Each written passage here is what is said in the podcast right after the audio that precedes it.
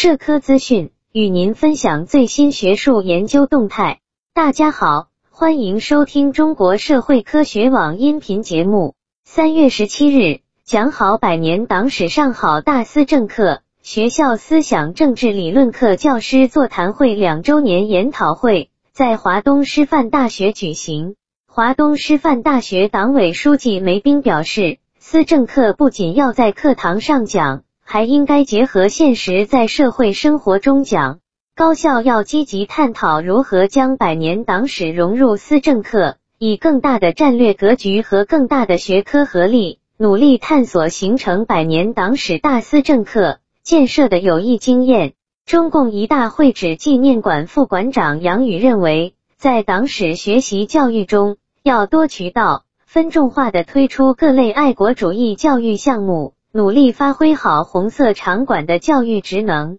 一要突出实夯实教育项目精品化的基础；二要立足于聚焦数字化教育项目常态化；三要彰显新，打造青少年校外教育优质项目，立足初心使命，立足迎接建党百年，立足青少年思想引领。持续做好红色场馆的思政教育工作，为庆祝建党百年做出应有贡献。华东师范大学马克思主义学院院长顾洪亮提出，推动思政课改革创新，要从三个方面展开。首先，结合建党百年和中央关于开展党史教育的部署，深入学习贯彻习近平总书记重要讲话精神。积极推进党史学习教育融入思政课。其次，发挥学校在教师教育、教育研究和教育服务领域的特色和优势，持续推动大中小学思政课一体化建设，